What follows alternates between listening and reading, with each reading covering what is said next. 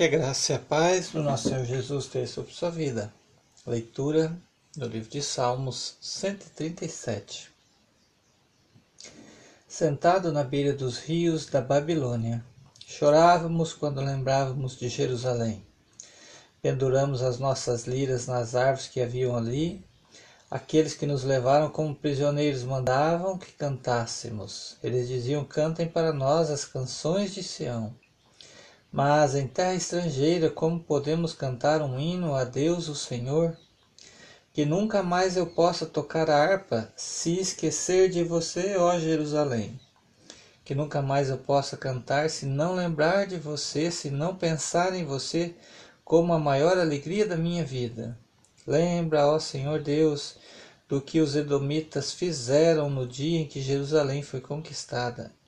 Lembra de como diziam: arrasem Jerusalém até o chão. Babilônia, você será destruída.